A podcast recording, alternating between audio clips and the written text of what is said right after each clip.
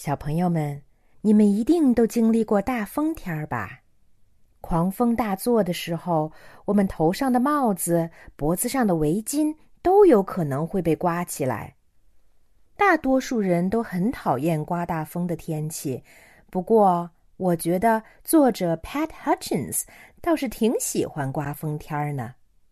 我们一起来读一下，他是怎么描写刮大风的景象的。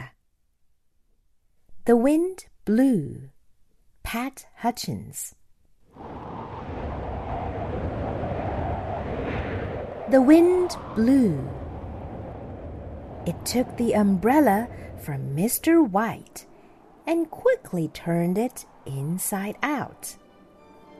It snatched the balloon from little Priscilla and swept it up to join the umbrella. And not content, it took a hat, and still not satisfied with that, it whipped a kite into the air and kept it spinning round up there. It grabbed a shirt left out to dry and tossed it upward to the sky.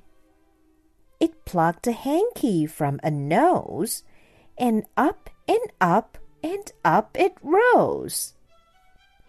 It lifted the wig from the judge's head and didn't drop it back. Instead, it whirled the postman's letters up as if it hadn't done enough. It blew so hard it quickly stole a striped flag fluttering on a pole.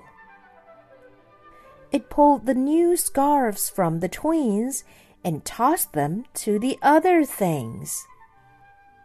It sent the newspapers fluttering round, then, tired of the things it found, it mixed them up and threw them down and blew away to sea. The